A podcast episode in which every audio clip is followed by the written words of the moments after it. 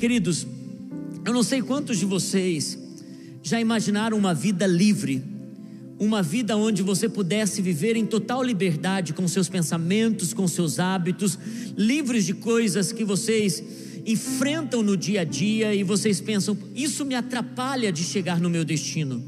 Isso me atrapalha de conduzir minha família, de viver uma vida solteiro ou casado, de viver uma vida em abundância. Essas são amarras, prisões. Esse é um túmulo do qual eu me encontro, é uma cova do qual eu fui jogado em algum momento da minha história, da minha vida.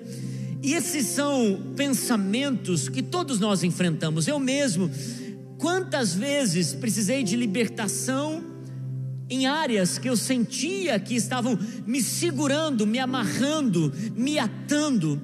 Quantas vezes eu precisei de pessoas, precisei de conselheiros, precisei de gente que caminhasse comigo, que orasse comigo, que me chamasse para fora. Jesus fez isso com Lázaro. Ele disse: Lázaro, vem para fora. Mas Jesus também disse às pessoas que estavam ali, dizendo: removam as ataduras, removam as faixas. Irmãos, nós não caminhamos sozinhos. Irmãos, nós precisamos de gente na jornada, gente que nos alerte, gente que nos dê sinais. E a igreja é esse lugar aonde Deus usa pessoas para nos dar sinais sinais de que a nossa vida pode viver em abundância, pode ser livre, pode viver em um estilo muito mais profundo em Deus. E é por isso que, ao receber do Senhor essa direção para o mês de maio, o mês onde nós vamos falar sobre remova as faixas, nós vamos separar cada final de semana para falar sobre faixas a exemplo da vida de Lázaro, que precisaram ser tiradas, arrancadas, removidas, para que Lázaro pudesse pensar, ver, ouvir, falar, sentir e caminhar para o seu destino. E nessa manhã, nós vamos falar sobre as amarras que geram fortalezas mentais. Diga comigo, fortalezas mentais. Vamos para 2 Coríntios, capítulo 10, versículo 4 e 5. 2 Coríntios capítulo 10, versículo 4 e 5. Diz assim: as armas com as quais lutamos, elas não são humanas, elas não são carnais. Ao contrário, elas são poderosas em Deus para destruir fortalezas. Destruímos argumentos e toda pretensão que se levanta contra o conhecimento de Deus e levamos cativo todo pensamento para torná-lo obediente a Cristo. Fortaleza, irmãos, é um lugar ou alguém que está dominando, que está tendo autoridade, é o lugar ou alguém da onde se opera algo em nossa vida, aonde se estabelece algo em nossa vida é um castelo que foi construído, é um castelo que foi cultivado, é um castelo com os nossos pensamentos. É impressionante quando você começa a avaliar a sua vida, a, o, seu, o seu comportamento, os seus hábitos, tudo começa no pensamento, tudo é gerado na sua mente. Por quê? Porque é o campo de batalha que, ainda quando a gente se converte, a gente vai precisar guerrear, a gente vai precisar compreender, a gente vai precisar é, é, perceber todos os dias as amarras na nossa mente que estão sendo atadas, e isso reflete em nosso comportamento. Por exemplo, uma pessoa que foi abusada, uma pessoa que viu coisas na sua infância, uma pessoa que gerou sentimentos de rejeição, de impureza sexual, se tornou um castelo, da onde está operando a sua atitude hoje, coisas que foram estabelecidas é isso que Jesus, ao chamar Lázaro, ele disse: tirem as amarras. A Bíblia diz que haviam panos Na verdade, isso é um simbolismo também para os nossos dias, de coisas que nós enfrentamos nos nossos pensamentos e que estão nos mantendo sem ver, sem perceber. E tem muita gente que está lidando com hábitos, pensamentos, pecados, impurezas. Enquanto nós não entendermos que nós vamos precisar arrancar essas amarras, tirar esses castelos, sair de dentro dessas fortalezas, são mentiras que Satanás fala na nossa mente. São mentiras que o diabo coloca, e então ele coloca como uma razão, faz você raciocinar, e a tua razão vai crescendo, e você percebe que aquilo não é apenas natural, porque você já orou, você já buscou, você já fez até alguns propósitos, então é momento de você perceber que tipo de mentira é essa que está me mantendo nesse vício. Seja um vício em cigarro, em bebida, em drogas, ou em pornografia, ou em um mau comportamento, ou em ira, porque a ira se torna um vício que gera um tipo de hormônio em nós, todo tipo de comportamento constante e destrutivo vai se tornando um vício, e esse vício causa um efeito, e esse efeito te traz aparente paz, satisfação, prazer, e de repente, quando passa o efeito daquilo que era nocivo, era tóxico, faz com que você se sinta a pior das criaturas. Você se lamenta, você diz por que, que eu estou caindo de volta, porque eu usei essa expressão novamente, porque eu estou me comportando desse jeito novamente. E acaba se tornando um hábito. E você constantemente está agindo da mesma forma e parece que é o que se diz em Mateus capítulo 12: ele sai para rodear a terra e de repente ele volta e ele encontra de novo morada, e parece que aquilo volta com mais força ainda. Um pecado. Um pecado escondido, um pecado colocado debaixo do tapete, um pecado que você não tem coragem de contar para ninguém, é um medo Mentiras do inimigo que coloca você num lugar de medo. Nesse momento, quantas pessoas estão com medo? Um exemplo disso foram as inscrições que nós fizemos aqui para o culto. Quantas pessoas, no impulso, se inscreveram e faltaram ao culto. Ontem o pastor Oca estava compartilhando que eles fizeram o culto é, presencial. Eles tiveram que cancelar, a, a, a, segurar as inscrições, porque já na quarta ou quinta-feira já não tinha mais vaga, porque os jovens estão desesperados para estarem aqui. Muita gente ligando, posso ir? Não, não tem mais vaga. E ontem faltaram 70 pessoas que haviam se inscrito, tiraram o lugar de pessoas que gostariam de estar aqui. Parece que é um vício o impulso. E também as pessoas estão com medo. Pergunte às pessoas, elas estão ouvindo o jornal, elas estão ouvindo as notícias, o lixo que vem. Eu comecei a assistir alguns telejornais e disse: não dá porque é um lixo. Gente, eles têm prazer em dizer tantas mortes. Olha, parece que assim, ó, o ano passado morreu no mesmo período mais gente do que morreu nesse período de insuficiência respiratória, e eles têm o prazer de mostrar as covas abertas.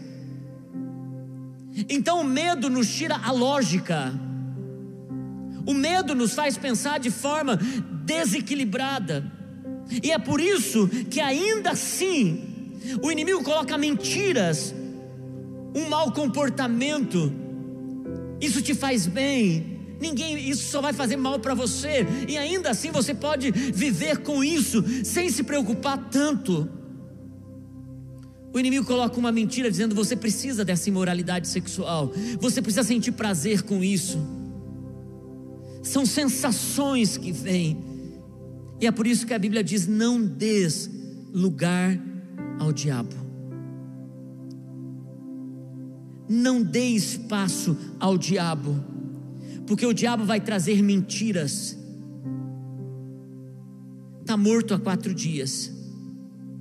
Jesus já sabia o plano que ele tinha, porque, como eu preguei semana passada, debaixo daquelas faixas existia um amigo de Jesus, e debaixo da faixa de qualquer pecado, qualquer mau comportamento, de qualquer vício, de qualquer sentimento que foi gerado no abuso, na rejeição. Amigos de Deus, amigos prontos para se manifestar, para serem excelentes maridos e esposas, filhos e filhas, amigos e amigas gente incrível, gente que está pronto para viver uma vida sensacional diante de Deus, mas está vivendo a quem? Porque conquistou uma ou outra coisa, acha que está vivendo a plenitude. Se eles soubessem o plano de Deus, e é por isso que as mentiras vêm, e a gente acaba dando lugar ao diabo, quando a gente deixa a mentira entrar no coração. O diabo coloca as suas mentiras com medo.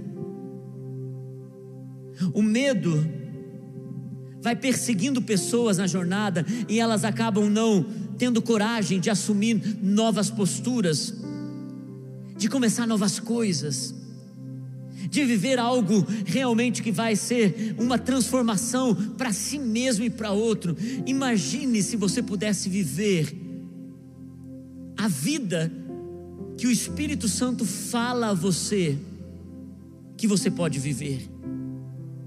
Porque você sabe, dentro de você existe algo que está gritando para que você possa desfrutar, para que você possa viver. Você sabe que existem faixas que precisam ser removidas, porque há tanto de Deus e tudo isso começa em nosso pensamento, que vai gerando desejos, vontades, e você não gostaria de fazer aquilo, e você até se sente mal por ter chegado àquele ponto, mas aí já é tarde, e você corre para Deus, e você sabe que Deus te perdoa, e Ele te ama, e Ele te quer de novo, e Ele traz você de novo para a sua vida, mas de repente, você está tendo que lidar com todas aquelas pressões. A pressão, na verdade, ela é saudável, irmãos. Toda pressão ela é saudável se você canaliza ela contra o caos. Agora, se você focaliza, se você canaliza a pressão para dentro do caos, tua vida vira uma bagunça. Agora, quando você focaliza contra o caos, você começa a colocar as coisas em ordem, porque toda ordem começa nos pensamentos. Toda ordem começa com uma disposição. É por isso que o inimigo coloca tantas mentiras e a gente vai dando lugar para o diabo e ele vai colocando sensações, ele vai ativando sensações que geram hormônios em nós, porque você pode perceber, eu estou até lendo um livro que fala sobre o poder do hábito. E esse livro, então, ele conta a história do uma das histórias, ele coloca sobre o, a pessoa que fundou os Alcoólicos Anônimos, que hoje é um dos mais importantes meios de ajuda a pessoas que sofrem com vícios de alcoolismo. E depois muitos outros programas de autoajuda, de ajuda a pessoas viciadas começaram a ser desenvolvidos baseados nos 12 passos dos alcoólicos anônimos. E então ele conta a história do fundador dos Alcoólicos Anônimos. Ele diz que era um jovem de 22 anos, que o primeiro gole que ele colocou na boca foi porque ele estava com os amigos e ele quis se sentir importante juntamente com os amigos e ele tomou a primeira cerveja dele. Não era algo tão é, é, nocivo aparentemente, não tinha um teor de álcool muito alto, mas ele disse: aquilo foi o primeiro gatilho para manifestar coisas que estavam aqui dentro.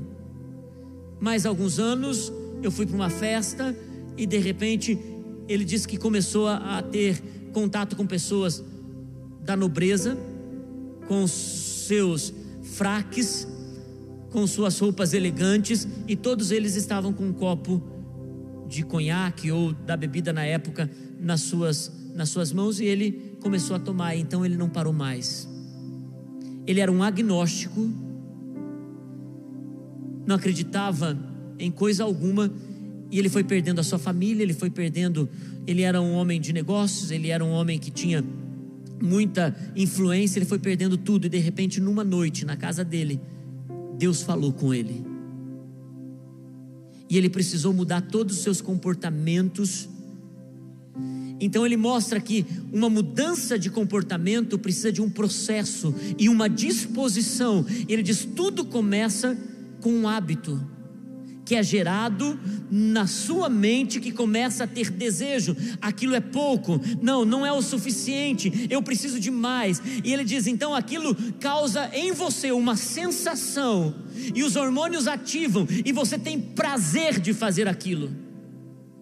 E agora você precisa substituir aquele prazer por algo que realmente não vai te destruir. E é por isso que eu digo para vocês com todo cuidado, queridos, aonde vai os teus pensamentos, vai a tua vida. Se você se sente para baixo, a sua vida vai para baixo. Se os seus pensamentos te fazem pensar que você não vale nada, você vai agir como alguém que não vale nada. Se você não acredita que a sua família pode ser transformada, e é por isso que é incrível, uma fé extraordinária começa nos pensamentos. Alguém que acredita, meus filhos serão convertidos, minha família vai ser restaurada, Deus vai abrir essa porta. Foi o que nós cantamos agora no momento das ofertas. Se uma porta se fecha ali, outra se abre aqui, por quê? Porque Deus cuida de mim. Aonde vai os seus pensamentos, ali também vai a sua vida. Amarras na mente, na mente impede que você possa ir para o seu destino. E é por isso que tudo começa na sua mente. E quando nós entendemos isso, para sermos livres dessas amarras, é necessário um profundo arrependimento. Porque ninguém vai mudar, ninguém vai sair do túmulo, ninguém vai viver uma vida em abundância se não houver profundo arrependimento. Se não houver uma análise e dizer esse comportamento, esse vício, essa atitude, não é negociar com isso, é tomar uma postura. Quantas vezes a gente entrega parte, irmãos, quantas vezes eu estava escravo de coisas, escravo de, de hábitos, de pensamentos, e eu ia lá e negociava, eu entregava parte, eu me arrependia, mas não entregava completamente. Enquanto você não muda, através da metanoia, do arrependimento, da mudança de atitude, e é por isso que eu creio que a maior beleza de viver uma vida no Evangelho é ter a mente de Cristo. É ter a mente de Cristo, andar com Ele e no processo entender que a mente dele é gerada, como nos alcoólicos anônimos, um passo de cada vez, uma mudança de cada vez mas a decisão precisa acontecer agora. A decisão de ir até o programa precisa começar agora. E muita gente não está viciado em álcool, mas está viciado em outras, outras atitudes, comportamentos, hábitos. E esse é um mês aonde, quando há uma reavaliação de vida, porque não é o que os outros veem, meus irmãos, não é o que se percebe de fora, porque muita gente do lado de fora pode ser uma pessoa de aparente santidade, mas por dentro está tão podre, mas é amigo de Deus, tem chamado de Deus, tem propósito de Deus para viver. E é por isso que esse é o momento, até o distanciamento que nós estamos, porque a nossa vida, ela começa com a responsabilidade de si mesmo, porque ninguém pode ser o melhor para o outro se não começar por si. Existem pensamentos que vão sendo tão destruidores, e é por isso que o arrependimento é uma metanoia, metanoia é uma transformação da mente uma mudança na mente. Eu acredito profundamente que uma mudança pode acontecer rapidamente. Ela precisa ser conquistada no processo, mas ela pode acontecer rapidamente. Quando alguém decide, quando alguém se posiciona, quando alguém se coloca num lugar e ela diz: Olha, eu vou mudar. Se o ser humano não é capaz de tomar uma decisão para melhorar a sua vida, ele nunca vai ser capaz de cuidar do próximo, de olhar pelo outro. Por isso que Jesus ensinou: ame ao próximo como a si mesmo. Porque ninguém que não ama a si mesmo pode amar o próximo. Quando você vê uma mulher chorando porque o marido está tá, tá, tá tratando mal, na verdade não tem a ver com ela, tem a ver com o marido. Porque ele não se ama o suficiente para amá-la.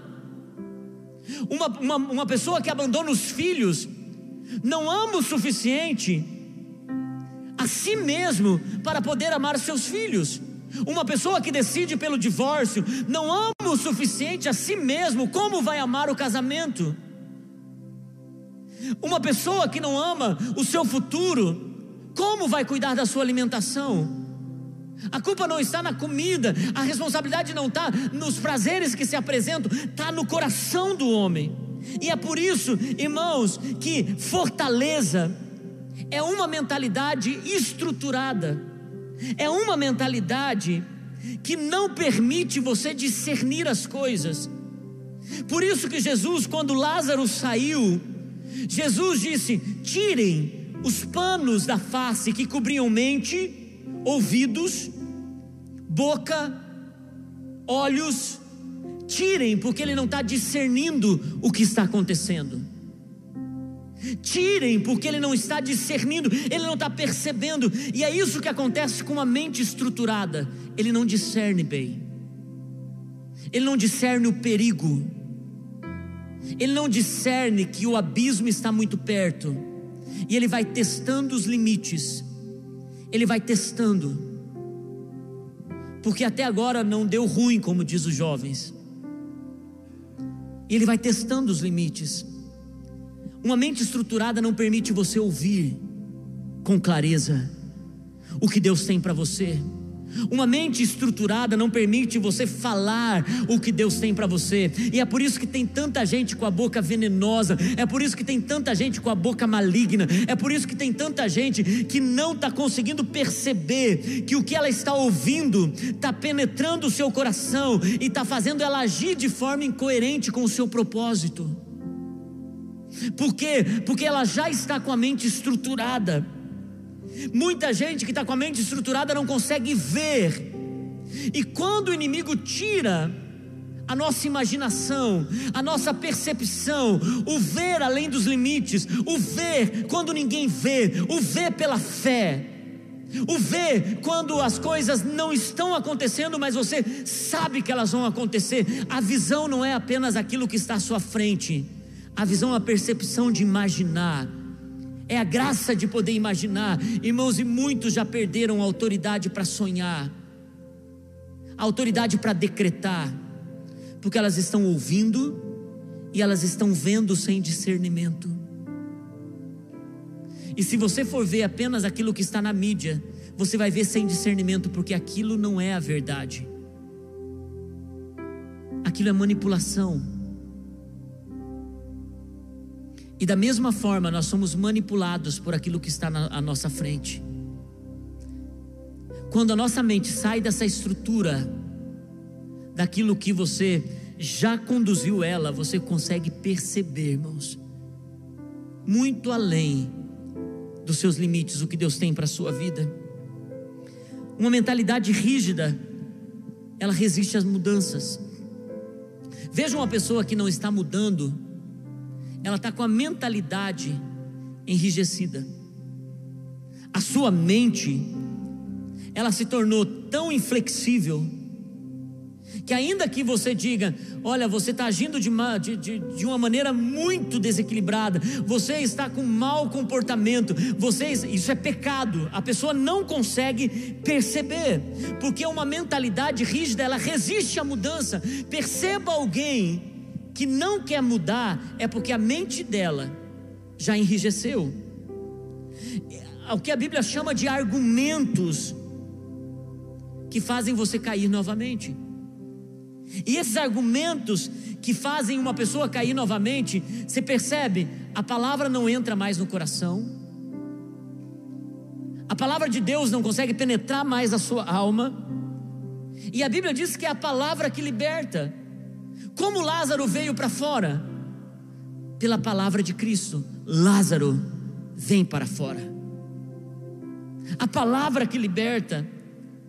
E é por isso que nós vamos colocar para romper uma mente estruturada a palavra de Deus. Irmãos, não se engane, sem ler a Bíblia, a sua mente vai dominar com, as, com os argumentos desse mundo sem ler a Bíblia. Você pode ser uma pessoa que frequenta a igreja, que assiste os cultos online. Você pode ser uma pessoa que até frequenta uma cela, mas sem a palavra de Deus, não há possibilidade de vir para fora, de brilhar, de viver, de desfrutar. E é por isso que nós vamos tomar muito cuidado com algo que eu vou chamar de sugestão da nossa mente. Nossa mente está sugerindo algo o tempo todo, você percebeu isso? É, é uma forma de agir nos cinco sentidos. E é impressionante que os cinco sentidos, eu estava estudando um pouquinho sobre isso, os cinco sentidos começam daqui, os quatro primeiros, se são cinco, os quatro primeiros, está envolto o mais próximo da mente: visão, audição, paladar e olfato, e só depois o tato. Porque você percebe que a sugestão para aquilo que você vai ver, vai sentir, vai ouvir, vai falar. Então, só depois, que é o que nós vamos compartilhar semana que vem, é onde os seus sentimentos vão te conduzir. Porque você vai receber uma informação da sua mente.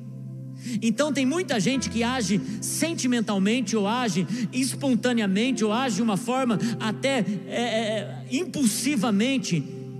É porque ele está recebendo as informações na sua mente de coisas, como eu disse anteriormente, que você viu, que você ouviu, que você foi rejeitado. Que... Então a tua mente está o tempo todo dizendo: Olha, eu sugiro a você que você faça isso.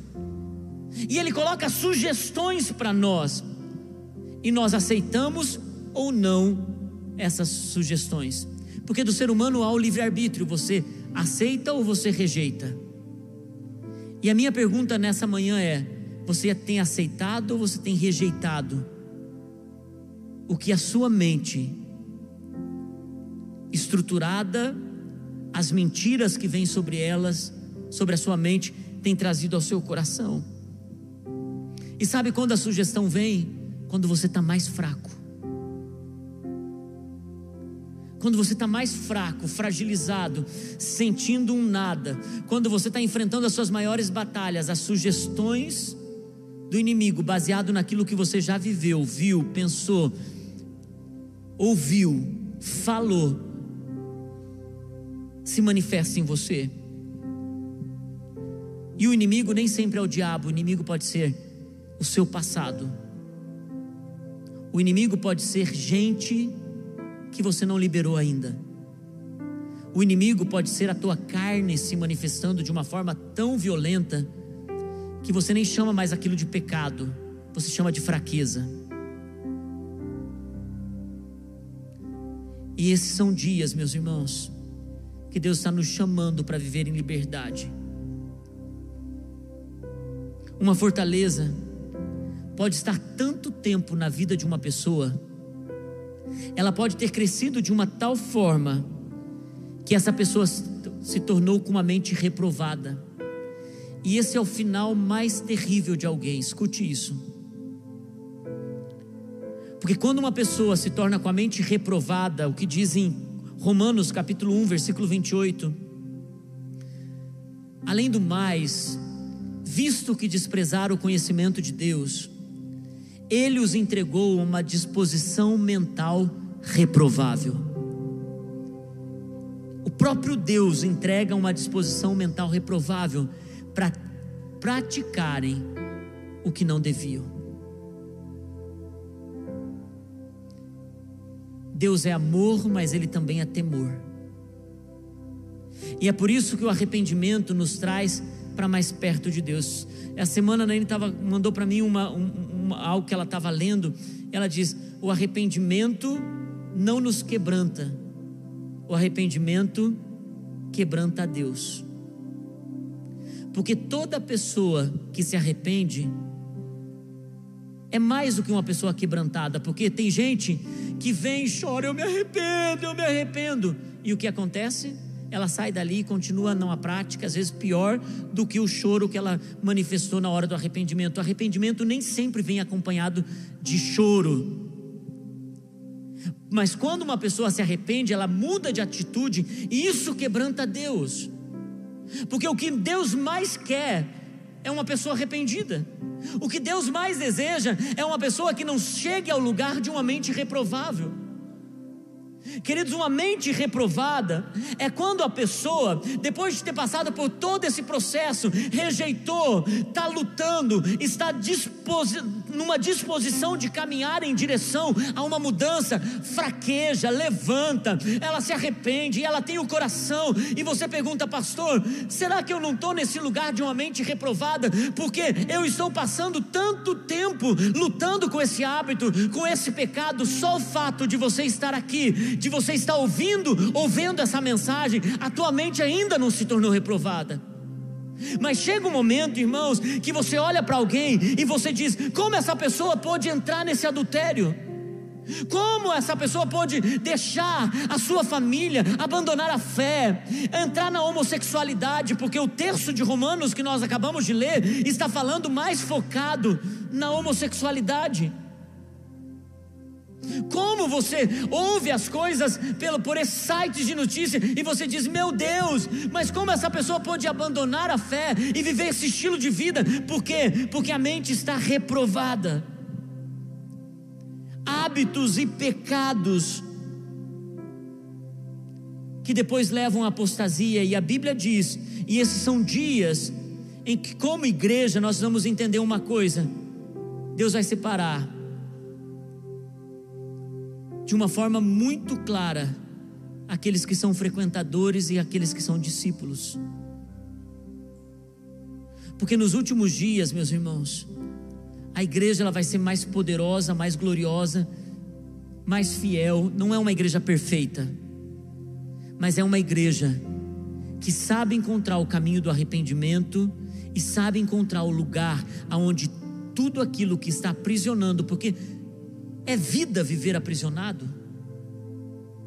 É vida viver num estilo aonde você está tendo que lutar o tempo todo com aquilo?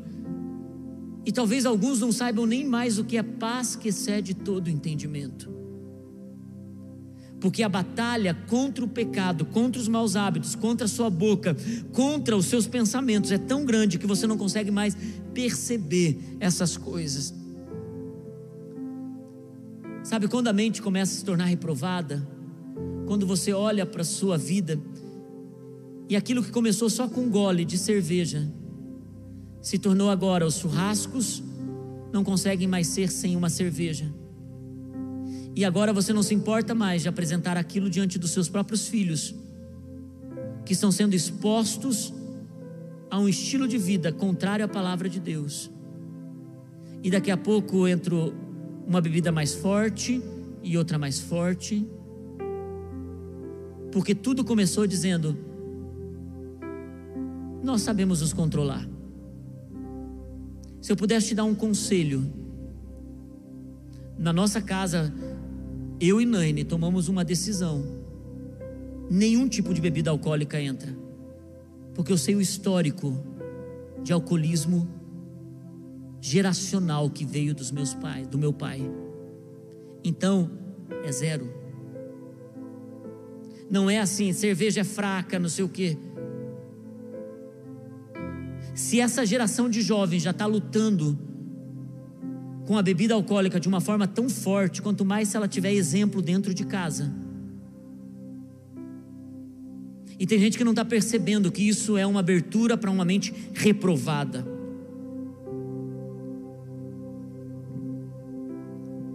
Alguns dizem, ah, cervejinha só com os amigos, a gente não exagera. Sexo ilícito. Começa com uma linguagem, a sua mente começa a perceber que ativa algo quando você fala de promiscuidade, então ela diz: hum, isso é bom. A sua mente começa a perceber quando você começa a ver algo que é promíscuo, hum, isso é bom. Então, agora não, não tem problema, vamos para um filme um pouquinho mais quente. Um, isso é bom. E de repente passa para pornografia, isso é bom. Porque a sua mente está recebendo alguns tipos de hormônios, alguns tipos que estão dizendo assim: ah, isso, isso te dá prazer. E daqui a pouco não para só com, com, com o filme, vai para uma ação. Porque a mente começa a se tornar reprovada. Conversas indecentes a Bíblia diz que nós devemos cuidar com o que sai da nossa boca, e é por isso que não pode se ter um tipo de conversa que nós não falaríamos diante de Cristo. E isso tem gente que se tornou com a mente tão reprovada e está entrando na apostasia porque começou com uma coisa pequena e agora não se importa mais do que sai da sua boca. Gente, uma das coisas que mais destrói pessoas, porque tira a sensibilidade para com o próximo, se chama fofoca. Parece algo tão sem importância, mas aquilo é uma semente que vai destruindo você. Porque você começa a falar de um, começa a falar de outro, então você percebe que a sua mente, isso é uma ativação. Você percebe que você não consegue mais ter relacionamento se você não sentar com as pessoas e falar de outros. Você não tem mais, não tem graça falar de coisas que são que estão acontecendo no dia a dia. Você precisa falar de trazer alguém para a roda. Precisa sempre trazer alguém para a conversa. Sempre tem uma coisinha é, apimentada para falar de alguém, porque a sua mente se acostumou a receber um certo tipo de prazer quando você fala de outra pessoa. E como nós podemos levar cativo o nosso pensamento? Como podemos levar nosso, nosso pensamento cativo para calar a nossa boca, para cuidar dos nossos ouvidos e para que todo o nosso corpo caminhe em direção ao lugar que Deus tem para nós, irmãos, fazendo declaração e tendo um estilo de vida de obediência. A declaração é tão importante porque quando você fala, o seu cérebro recebe uma informação dizendo vai acontecer aquilo. Declarar as coisas, é por isso que a palavra de Deus está o tempo todo nos ensinando a declarar, mas também a obedecer. Você declara em Cristo as coisas, você declara em Cristo que as coisas vão mudar, você declara em Cristo que você vai ter uma nova postura. Você declara: Ei, eu não vou morrer dessa doença. A tua mente recebe aquela informação, porque é uma atitude de fé. Então você age em obediência, em fidelidade. Vou te dar alguns exemplos. Por exemplo, você está com um problema financeiro. Você precisa fazer uma declaração em Cristo que a palavra de Deus diz a respeito daquilo. Mas só a declaração não é o suficiente. Você precisa obedecer, sendo fiel com seus dízimos e fazendo uma boa administração das suas finanças. Só a declaração sem obediência, ela não vai te conduzir a um estilo de vida aprovada. Por exemplo, você diz: Ai meu Deus, eu tenho medo de morrer, de morrer de uma doença, de morrer de, do ataque do coração. Então você vai fazer uma declaração: Senhor, eu sei que o Senhor vai me dar vida, eu sei que o Senhor vai me dar saúde perfeita, mas se você não obedece, tendo uma atitude de cuidar da sua alimentação, de cuidar com exercício físico, você só fazendo uma declaração, mas sendo um estilo de vida contrário àquilo que Deus está pedindo para você fazer, é como se fosse palavras jogadas ao vento. Por exemplo, tem gente que diz: Eu tenho medo do futuro, então você vai declarar: Eu tenho em Cristo Jesus sobre o meu futuro bênção, paz, abundância, prosperidade, mas a obediência te vai fazer planejar o seu futuro. A obediência vai fazer você se mover para o seu futuro. A obediência vai fazer você mudar as coisas para que você possa ir para o seu futuro. A declaração por si só, ela é nula se não houver uma obediência. E a obediência é que vai gerar uma mente aprovada, uma quebra de argumentos. E eu encerro essa manhã dizendo para você: existem armas espirituais que vão ajudar você a vencer uma mente que está dentro de uma fortaleza. Versículo 3, no mesmo capítulo de 2 Coríntios, capítulo 10, versículo 3 diz: Pois embora vivamos como homens, não lutamos segundo os padrões humanos. Vou te dar algumas armas nessa manhã E dentro disso você vai poder avaliar sempre cada coisa que você vai enfrentar, você vai poder avaliar dessa ótica que eu vou te dar como uma chave nessa manhã. Existe uma arma contra a mágoa, uma arma espiritual contra a mágoa, e ela se chama perdão. Se você está magoado, Deus já te deu a, arma, e essa arma não é você ficar clamando, Senhor, Senhor, é você perdoar. Se você tem uma arma em suas mãos, você precisa usá-la. Por exemplo, se você foi rejeitado, existe uma arma contra a rejeição. Se em qualquer lugar que você entra, sua mente diz assim: ó, você não é aceito.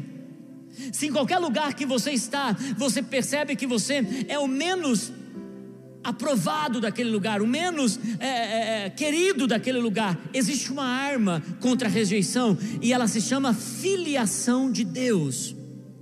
Você é filho de Deus. E essa arma espiritual é quando uma pessoa sabe que ela é filho de Deus e que o Pai o ama e que o pai deixa 99 para ir atrás dela, nada que as pessoas rejeitem vai alcançar o coração, porque ela é aceita por Deus. A sua identidade está em Deus. Uma arma contra a incredulidade é a palavra de fé. Toda incredulidade, porque a palavra de fé, a palavra de Deus, a palavra que você declara e que você ouve, é a que quebra a incredulidade. A palavra de Deus, o peca, a arma contra o pecado, qual é a arma contra o pecado, gente? A arma contra o pecado é arrependimento, jejum e enchimento do Espírito Santo. Arrependimento, jejum e enchimento do Espírito Santo. Se você está enfrentando um pecado, se você está enfrentando um mau hábito, um comportamento destruidor, se arrependa e se posicione em jejum.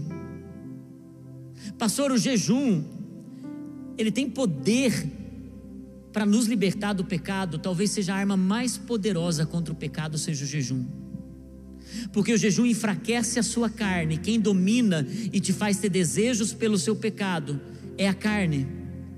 E o jejum enfraquece a sua carne. Quando você está enfrentando então um pecado e você vai jejuar para vencer aquele pecado, irmãos, talvez o maior desafio no jejum, para quem está guerreando contra o pecado, é porque começa a manifestar coisas em você, desejos em você, ações em você, que você diz: Meu Deus, não sou eu, eu preciso comer, eu preciso uh, quebrar isso, porque o jejum faz com que você rompa com as amarras do pecado. Eu vou colocar à disposição de vocês, depois desse culto, um livro sobre a cultura do jejum muito fácil de ler, que vai te ajudar a ter uma concepção do jejum bíblico. É o livro, talvez, dos últimos anos que eu li, mais prático, porque ele fala sobre a mente e o jejum. É o livro do JB, ele colocou à disposição essa semana. É, mandou por e-mail, distribuiu nas redes sociais. Eu vou colocar na minha rede social, vou colocar lá no Instagram o link para você baixar esse, esse livro. É um livro de 111 páginas que eu li ontem à noite numa tacada. Ele é talvez o melhor para comparar a mente e o jejum, e ele fala sobre isso, ele fala sobre o jejum que quebra as amarras do pecado, que destrói as fortalezas da mente. E talvez essa semana seja a semana de você entrar em jejum. Porque todo esse mês nós vamos entrar em algumas ações práticas para romper as amarras. E queridos, para concluir, eu vou usar o texto de Filipenses capítulo 4, versículo 8. Finalmente, irmãos, tudo que for verdadeiro, tudo que for nobre, tudo que for correto, tudo que for puro, tudo que for amável e tudo que for de boa fama, se houver algo de excelente ou digno de louvor, é nessas coisas que vocês devem pensar. É nisso que você deve pensar. E aí está o filtro para as armas de guerra. A meu respeito, lembra, começa tudo comigo. A meu respeito, eu penso o que é nobre, o que é puro, o que é excelente, o que é de boa fama. A meu respeito. Alguns estão precisando retornar para um lugar de quebrantamento, a outros de arrependimento, e a outros estão precisando dizer: Senhor, eu preciso jejuar, porque eu vou vencer eu vou me posicionar nisso, eu vou me colocar diante do Senhor. Queridos, eu não tenho dúvida que a igreja é esse lugar que nos chama para fora através da palavra de Jesus, mas também tira as faixas e as amarras que nos prendem. Amém? Vamos nos colocar em pé, você que está em casa. Abra o teu coração, se coloque em uma disposição de entrega diante do Senhor.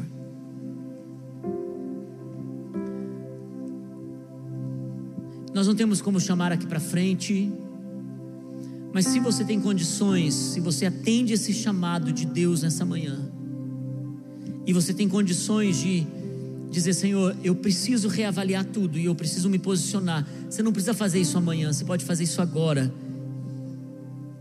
É como o alcoólico anônimo, ele precisa decidir ir, depois ele precisa caminhar os 12 passos. Você precisa decidir hoje e depois caminhar na direção da vida em liberdade que Deus te chamou para viver.